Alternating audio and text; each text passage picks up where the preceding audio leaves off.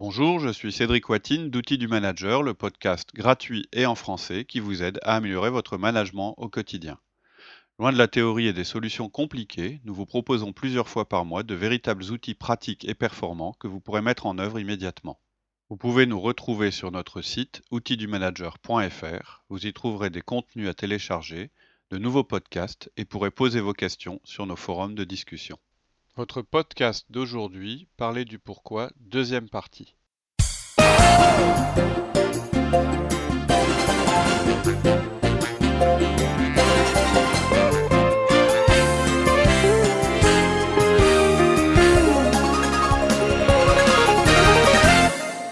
on va faire deux parties principales. La première, je vous propose de passer en revue les raisons principales pour lesquelles il faut parler du pourquoi plutôt que du comment. Et ensuite, je vous donnerai des pistes pour démarrer cette démarche avec vos équipes. Donc, première partie, pourquoi on va parler du pourquoi plutôt que du comment? Alors, ce sera en quatre points. Un, parce que vous allez gagner du temps. Deux, parce que votre job, c'est d'obtenir des résultats sans perdre vos collaborateurs. Trois, parce que la vie, c'est pas une ligne droite. Et quatre, parce que vos collaborateurs en sont capables.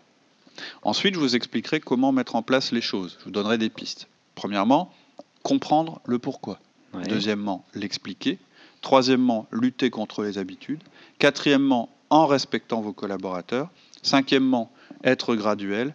Et sixièmement, le plus important, accepter les erreurs. D'accord. Donc pourquoi il faut parler euh, du pourquoi plutôt que du comment? Alors premièrement, on y va? Parce que vous allez gagner du temps.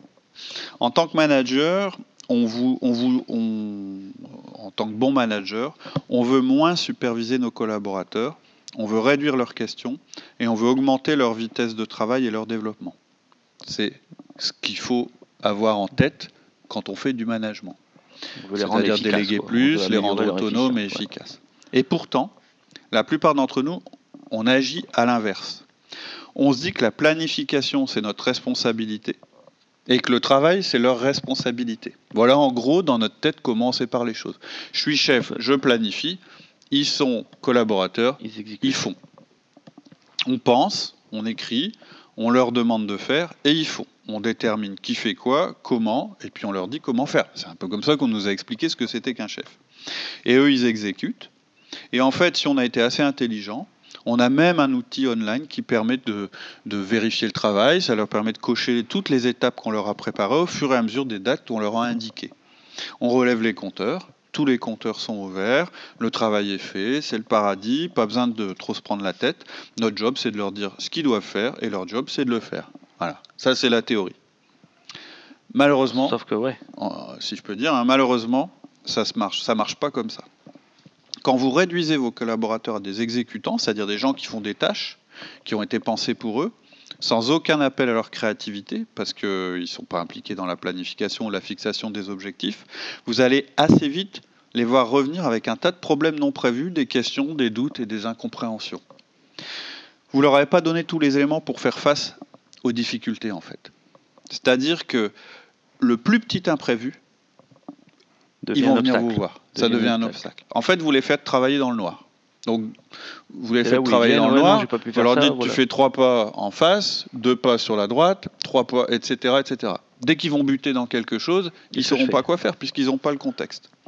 Et en général, d'ailleurs, quand ils viennent vous voir, vous vous mettez un petit peu en colère. Vous vous dites, mais c'est dingue. Il faut vraiment que je leur explique tout, en fait. Euh, ils n'ont aucune, euh, initiative, pas de créativité.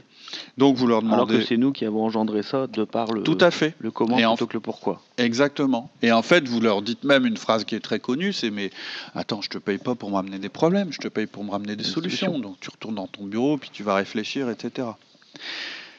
Et puis même si vous c'est pas la formule que vous utilisez, naturellement, vous allez leur donner de nouveaux détails sur la manière de résoudre le problème qu'ils viennent de rencontrer vous allez leur expliquer comment sortir de cette mauvaise situation, puisqu'il n'y a que vous qui maîtrisez ce contexte. On est encore sur le comment.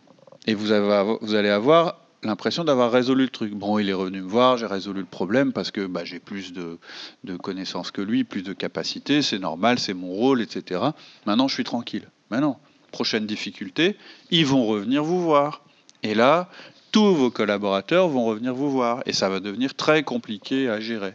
Vous allez assez vite avoir l'impression d'être un pompier qui fait le boulot pour eux, ce qui d'ailleurs sera une bonne impression.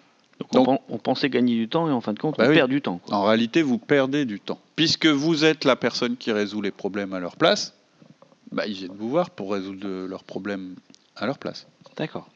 Donc alors, euh, vaut mieux partir sur le pourquoi. Alors, ensuite, la deuxième partie, c'était parce que votre job, c'est d'obtenir des résultats. Voilà. Il faut que vous reveniez à la finalité de votre job. On en a parlé euh, lorsqu'on a évoqué le rôle du manager. Le premier rôle d'un manager, malgré tout ce qu'on a pu vous dire, c'est d'obtenir des résultats. C'est d'obtenir des résultats sans perdre vos collaborateurs. Hein. les, deux missions absolument principales d'un manager, c'est obtenir des résultats et obtenir de la rétention, c'est-à-dire que les gens s'en aillent pas. C'est-à-dire vos résultats, vous ne pouvez pas les obtenir à n'importe quel sur l'humain, sur la ressource, sur la compétence dans l'entreprise. Vous avez peut-être l'impression que votre job, c'est de planifier le travail, de vous contenter de coacher les cases, et puis que leur job, c'est très simple, c'est d'exécuter, mais c'est pas ça. Votre job, c'est de faire que votre équipe obtienne des résultats. Donc ne perdez pas la finalité. Votre job, c'est d'obtenir des résultats positifs en temps et en heure, sans perdre vos collaborateurs dans le processus. C'est-à-dire qu'en plus, si vous traitez vos collaborateurs comme je l'ai décrit précédemment, vous allez en perdre en route. Aujourd'hui, les gens, ils se contentent plus d'exécuter euh, bêtement ce que vous leur dites. Ils veulent plus dépendre de quelqu'un. Vous devez leur donner plus d'autonomie. C'est important à la fois pour obtenir des résultats et à la fois pour contenter vos euh, collaborateurs. C'est-à-dire que vous gagnez sur deux tableaux en même temps. C'est ça que je veux dire quand je dis ne perdez pas de vue la finalité de votre, de votre Alors là, du coup, ça, nous va, ça va nous amener sur le troisième point. Mmh. Et la vie, ben, c'est pas une ligne droite. Non. Donc tout ce que tu dis, c'est beau, mais comment on, fait? C'est justement pour ça que vous devez leur donner de l'autonomie. On sait tous que le travail et la vie, c'est plus une succession de lignes droites. Les problèmes surviennent. C'est impossible de tout prévoir à l'avance. C'est ce que je disais. Aujourd'hui, peut-être qu'il y a eu un temps euh, où euh, on avait le temps, euh, effectivement, de planifier et puis que les choses se passaient selon ce qu'on avait planifié. Aujourd'hui, c'est de moins en moins vrai. On a un environnement qui évolue en permanence et on rencontre des, obstacles en permanence. Au moment de la planification du travail, évidemment, on essaye de prévoir tous les obstacles qui vont survenir. Mais on sait tous qu'on en aura quand même. Et donc, il faut absolument qu'on soit habilité, qu'on soit capable de les, de les résoudre le plus vite possible. Bien sûr qu'on va faire un plan, bien sûr qu'on va essayer de prévoir et, euh, ce qui va se passer. Mais il faut aussi être prêt à réagir à l'inconnu. Et quand, d'ailleurs, quand on commence à travailler, dès qu'on a commencé à travailler sur notre plan, il est déjà obsolète parce que les choses changent en temps réel. Donc, rien ne se passe jamais comme prévu. Donc, ce que j'ai décrit plus haut, quand je vous ai dit euh, ils vont venir vous voir parce qu'ils auront des problèmes, ça va arriver, c'est sûr. C'est ce que vous voulez éviter. D'accord. Mais alors, est-ce que nos collaborateurs en ont la capacité? Oui. Là, c'est le quatrième point. Ouais, c'est une des raisons pour lesquelles vous devez absolument développer l'autonomie chez vos collaborateurs. En fait, quand, quand on se plaint du manque de réactivité de nos collaborateurs, quand on s'étonne de leur incapacité à s'adapter, à s'ajuster, à improviser, alors que euh, pour nous, les adaptations à faire sont évidentes, on en conclut trop vite qu'on est plus malin qu'eux. Vous n'êtes pas plus malin qu'eux, ça se saurait. Ces gens-là, dans leur vie personnelle, ils sont comme vous. Ils s'ajustent, ils s'adaptent. Euh, votre capacité à vous adapter, à vous, elle provient de votre connaissance des intentions de votre management. C'est-à-dire que vous, vous avez un degré de connaissance supérieur à eux sur l'environnement, euh, sur les intentions de votre entreprise, sur pourquoi il faut aller dans telle direction. C'est uniquement, c'est votre avantage unique, si je peux dire, euh, par rapport à eux. Et quand on connaît mieux le contexte, bah, on est capable de réagir beaucoup mieux. Donc la, route à suivre, elle est évidente, c'est-à-dire quand ils viennent avec un problème, vous, comme vous avez bien en vue l'objectif, etc., c'est pour ça que vous, vous, avez l'impression que vous êtes capable de le résoudre mieux qu'eux, parce que vous connaissez mieux le, contexte. et le, pourquoi. Eux, quand en fait, c'est comme si vous, aviez, vous jouiez au, avec eux, mais vous avez gardé la carte maîtresse. Vous leur avez pas vraiment donné toutes les cartes pour qu'ils puissent donner, prendre leurs décisions. Dans leur vie personnelle, ces gens-là, ils prennent des décisions. Ils en prennent autant que vous. Ils sont, vous n'êtes pas plus futé qu'eux de ce côté-là. Ou, du moins, il n'y a aucune raison que vous le soyez plus que. Mmh. Votre seul avantage, c'est la carte maîtresse que vous avez gardée. Euh, et, vous allez voir que si vous les voyez comme ça, vous allez commencer à comprendre que c'est vous qui les avez formés comme ça. C'est vous qui en avez fait des gens pas créatifs, qui ont peur du risque, qui refusent de prendre une décision, qui sont pas capables de s'adapter. En fait, s'ils ne sont pas adaptés, en fait, ils sont adaptés, finalement. Ils sont adaptés à votre style de management.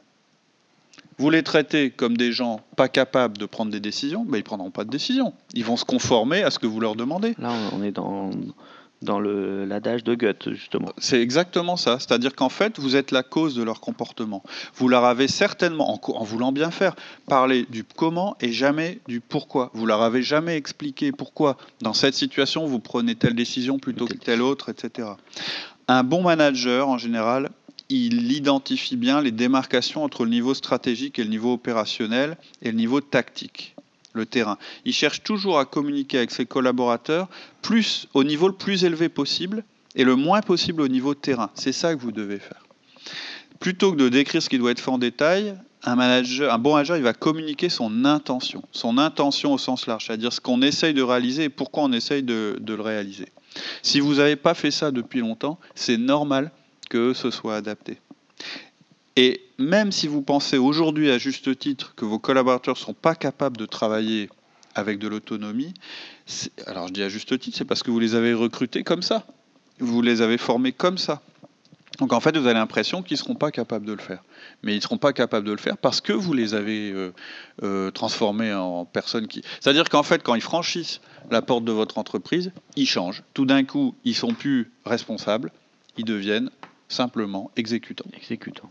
Donc on les a nous-mêmes limités. C'est sûr, c'est sûr. Et donc ça veut dire qu'ils ont cette capacité-là. Il faut juste la révéler à nouveau. C'est ça que je veux dire euh, dans mon quatrième point. Ok. Donc alors, euh, je pense qu'on a bien compris le principe. Mhm. Alors justement, comment on peut faire pour justement changer les choses Euh, Comment utiliser l'intention du leader justement pour améliorer Mhm. euh, notre communication, Mhm. nos résultats et nos collaborateurs C'est tout pour aujourd'hui. En attendant le prochain épisode, je vous propose de nous retrouver sur notre site outildumanager.fr. Vous y trouverez notre forum où vous pourrez échanger et poser vos questions, tous nos contenus écrits et nos offres d'intervention en entreprise et en école ainsi que nos conférences. Je vous dis à très bientôt sur notre site outildumanager.fr.